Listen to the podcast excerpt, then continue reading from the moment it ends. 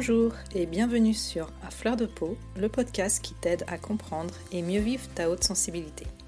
Je suis Pascaline Michon, photographe hypersensible, et à travers ce podcast, je te partage les outils et les clés qui m'ont aidé à mieux me connaître pour enfin accepter ma singularité et la considérer plutôt comme une force que comme une faiblesse. Ce podcast est une source d'inspiration qui t'offre un nouvel éclairage sur ta façon de fonctionner afin que tu apprivoises ta haute sensibilité pour vivre une vie plus apaisée et épanouissante. Alors je t'invite à t'installer bien confortablement, on est entre nous et je te souhaite une très bonne écoute. Bonjour, je suis ravie de te retrouver pour ce nouvel épisode et aujourd'hui tu vas voir c'est un petit épisode tranquille, sans prise de tête et tu vas même pas avoir besoin de travailler à la fin comme d'habitude, je te donnerai pas de petit exercice à faire. Et donc aujourd'hui, j'avais juste envie de te partager une petite euh, liste de livres qui m'ont beaucoup aidé dans mon parcours de développement personnel.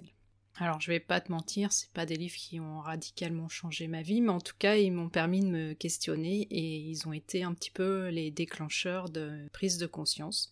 Et ils m'ont vraiment aidé à avancer sur mon chemin.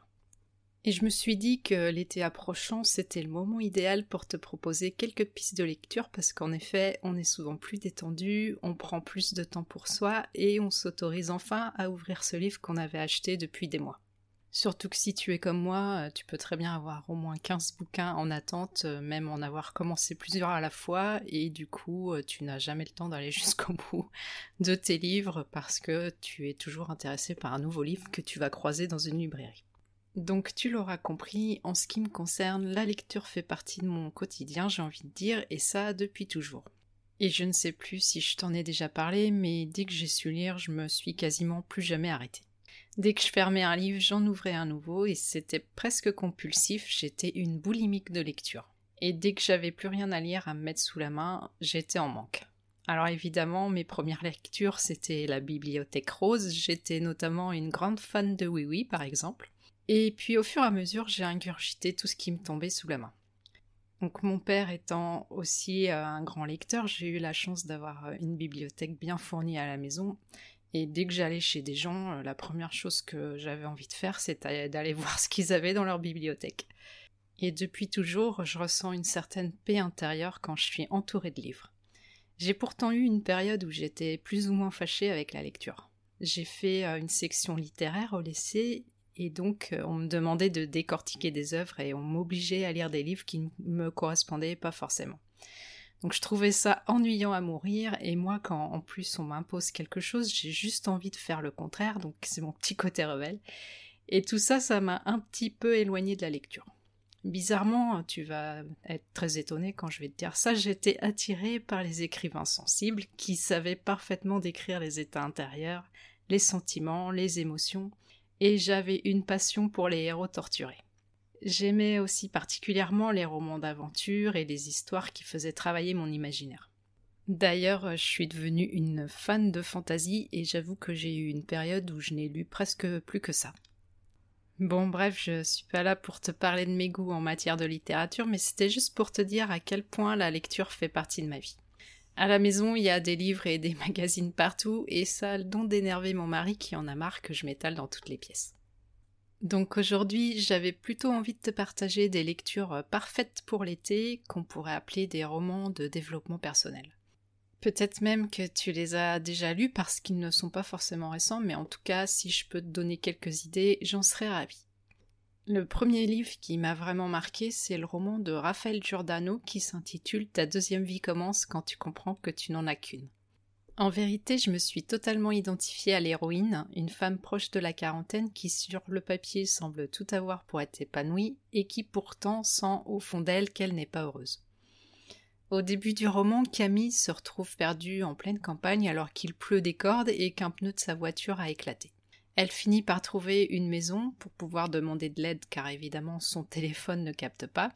Et elle fait donc connaissance avec Claude et sa femme et sans savoir pourquoi, parce qu'elle se sent étrangement en confiance, elle finit par se confier à cet homme qu'elle ne connaît pas et qui l'écoute sans la juger et avec beaucoup de bienveillance. Il lui explique à son tour qu'il est routinologue et lui propose alors de l'aider. Malgré son scepticisme et une fois rentrée chez elle, Camille décide de recontacter Claude qui va l'aider à se reconnecter à ses rêves et remettre du sens dans sa vie. Alors je dois dire que ce roman a profondément résonné en moi et c'est celui qui m'a fait tomber dans le milieu du développement personnel, même si je m'intéressais à la psychologie depuis déjà un petit moment.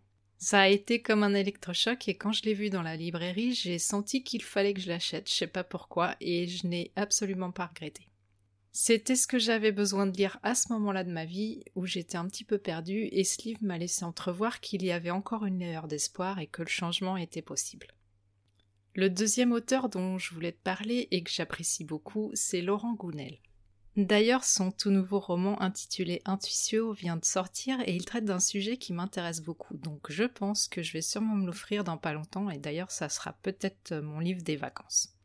Mais le premier roman que j'ai lu de lui, c'est L'homme qui voulait être heureux, qui est d'ailleurs, je crois, le premier ouvrage qu'il a écrit. Dans ce roman, on suit l'histoire d'un homme célibataire un petit peu blasé par la vie, pas vraiment heureux, qui est en vacances à Bali. Et avant de rentrer chez lui, il décide d'aller consulter un vieux sage de la région sans savoir vraiment pourquoi ni ce qu'il attend vraiment de cette rencontre. Et évidemment, cette rencontre va changer sa vie. Dans ce roman, Laurent Gounel aborde le thème de la puissance du mental et comment nos pensées et nos croyances façonnent notre réalité sans qu'on en ait conscience. Tu te doutes bien qu'il m'a amené à me questionner aussi sur ma vie et m'a fait beaucoup réfléchir. C'est d'ailleurs ce que j'aime dans les romans de Laurent Gounel, c'est que le style est très simple, mais le sujet abordé pousse toujours à la réflexion.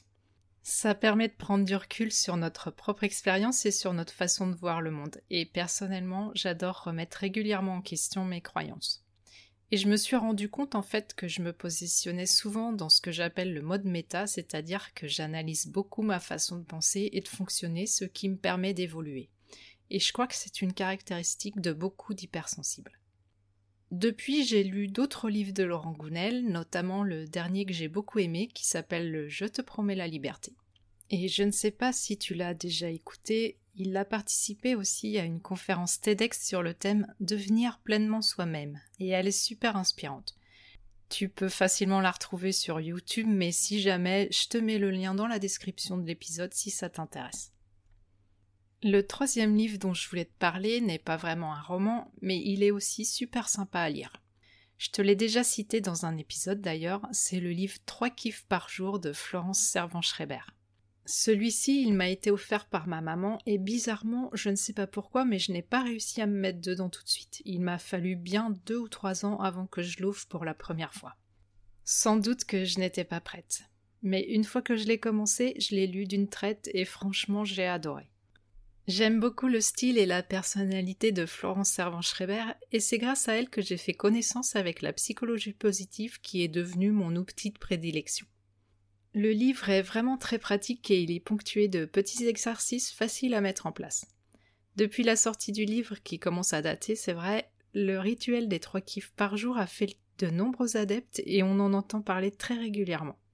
Moi-même, j'en ai fait mon credo, et même si je ne note pas chaque jour mes kiffs, je m'évertue à apprécier le plus souvent possible les petits bonheurs de la vie. Et c'est vraiment ce que je t'invite à faire toi aussi.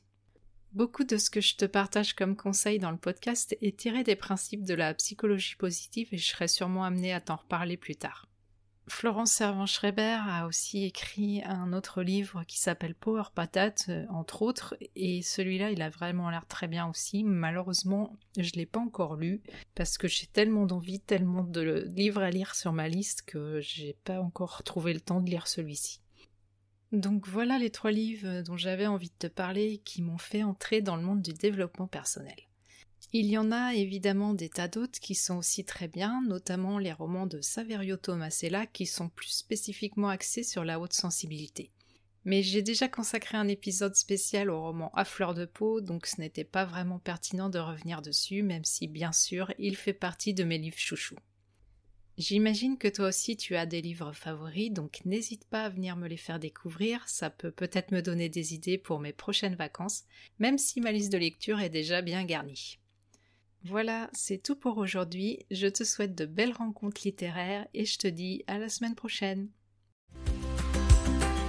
Voilà, je te remercie pour ton écoute. J'espère que cet épisode t'aura été utile. Si tu l'as apprécié, je te serais vraiment reconnaissante de me laisser un avis et surtout un maximum d'étoiles sur Apple Podcast pour m'aider à le faire connaître. N'hésite pas non plus à le partager si tu penses que ça peut être utile à d'autres personnes. Tu peux retrouver tous les épisodes sur mon site internet à l'adresse suivante www.pascalinemichonphotographe.com dans la rubrique podcast. Le podcast est aussi bien sûr disponible sur toutes les plateformes d'écoute principales. Si tu as envie d'échanger avec moi à propos de l'épisode, j'en serais vraiment ravie. Pour ça, tu peux me contacter sur Instagram, là où je suis la plus présente. Le compte, c'est tout simplement à fleur de peau podcast avec des tirés vers le bas entre chaque mot. En attendant, je te donne rendez-vous la semaine prochaine pour un nouvel épisode. À bientôt!